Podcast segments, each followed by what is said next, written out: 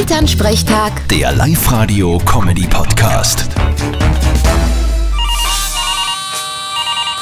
Hallo Mama, Grüß dich, Martin. Sag, sprühst du da öfter einen Wein ins Gesicht? spinnst?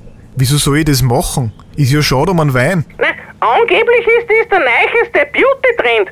Da schaut man dann fitter und gesünder aus. Aha, und was für einen Wein nimmt man da am besten? Einen roten oder einen weißen? Na, das weiß ich nicht. Das ist nicht dabei gestanden. Wahrscheinlich ist ein roter gescheiter, wegen der gesünderen Gesichtsfarbe. Ja, und wenn du wirklich ganz bloß bist, dann tust du nur ein wenig Cola dazu und sprühst da Fetze ins Gesicht. Da hast du dann sicher eine gute Farbe.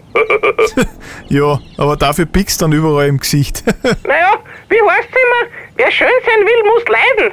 ja, ich nicht. Ich bin so auch schön. Vierte Mama. ja, dein Selbstvertrauen möchte ich haben. Vierte Martin. Elternsprechtag. Der Live-Radio-Comedy-Podcast.